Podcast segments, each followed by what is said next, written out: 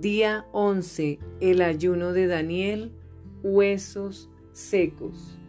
He aquí que yo soy Jehová, Dios de toda carne. ¿Habrá algo que sea difícil para mí?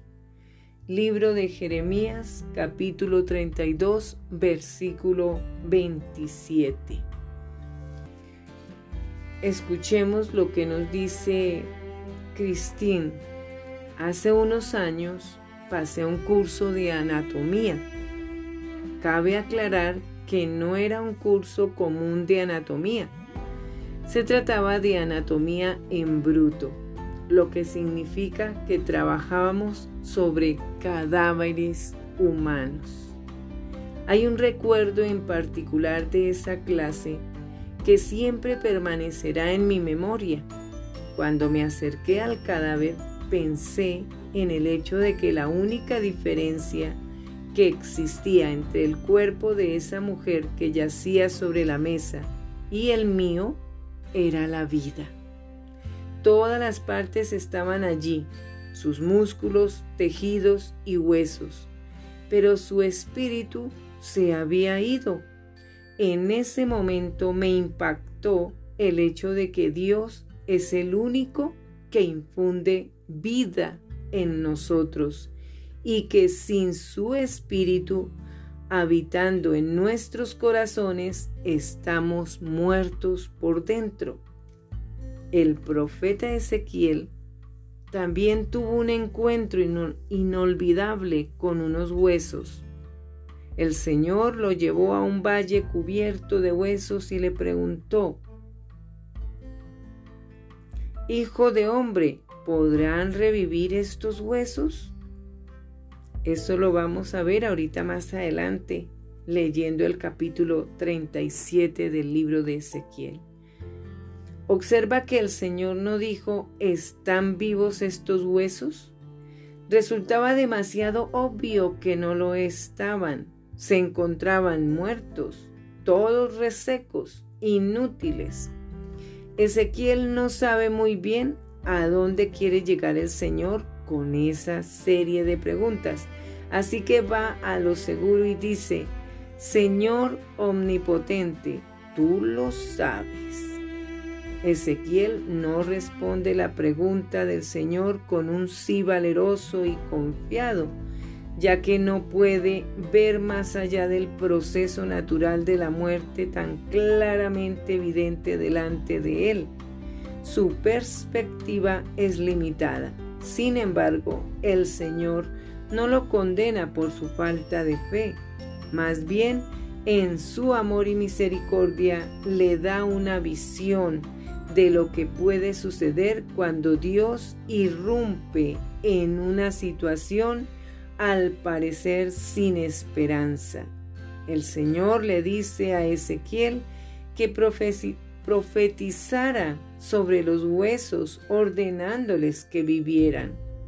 Tan pronto como el profeta pronuncia la palabra, escucha un ruido. Los huesos se están moviendo, se unen uno por uno. La carne y los tendones aparecen, la piel los recubre. Sin embargo, los cuerpos siguen sin vida. Nuevamente el Señor le dice a Ezequiel que profetice y pida que venga el aliento de vida. Cuando le ordena al aliento que entre en los cuerpos, un vasto ejército se levanta delante de él, cientos y cientos de seres humanos vivos y respirando. Ahora Ezequiel puede responder la pregunta de Dios con completa confianza. Sí, estos huesos pueden vivir. Al igual que Ezequiel, puedes encontrarte parado en medio de un valle de huesos secos no te es posible ver más allá de lo que está delante de ti. No obstante, Dios quiere cambiar tu punto de vista. Cualquier cosa que estés atravesando puede parecer sin remedio, pero no lo es. Ya se trate de un matrimonio destrozado, un empleo sin perspectivas o un futuro incierto, el Señor quiere infundirle vida a tu situación. Deposita tu confianza en su palabra y observa al Dios del universo hacer cosas asombrosas. Vamos a la lectura bíblica. Y leamos qué sucedió. Dice así, Ezequiel capítulo 37, el valle de los huesos secos. La mano de Jehová vino sobre mí y me llevó en el espíritu de Jehová y me puso en medio de un valle que estaba lleno de huesos y me hizo pasar cerca de ellos por todo en derredor. Y he aquí que eran muchísimos sobre la faz del campo, y por cierto secos en gran manera. Y me dijo, Hijo de hombre, ¿vivirán estos huesos? Y dije, Señor Jehová, tú lo sabes. Me dijo entonces, profetiza sobre estos huesos y diles, huesos secos, oíd palabra de Jehová. Así ha dicho Jehová el Señor a estos huesos. He aquí, yo hago entrar espíritu en vosotros y viviréis. Y pondré tendones sobre vosotros y haré subir sobre vosotros carne y os cubriré de piel y pondré en vosotros espíritu y viviréis y sabréis que yo soy Jehová. Profeticé pues como me fue mandado y hubo un ruido mientras yo profetizaba y he aquí un temblor y los huesos se juntaron cada hueso con su hueso y miré y he aquí tendones sobre ellos, y la carne subió, y la piel cubrió por encima de ellos, pero no había en ellos espíritu. Y me dijo, profetiza al espíritu, profetiza, hijo de hombre, y di al espíritu, así ha dicho Jehová el Señor. Espíritu, ven de los cuatro vientos y sopla sobre estos muertos y vivirán. Y profeticé como me había mandado, y entró espíritu en ellos, y vivieron, y estuvieron sobre sus pies un ejército grande en extremo.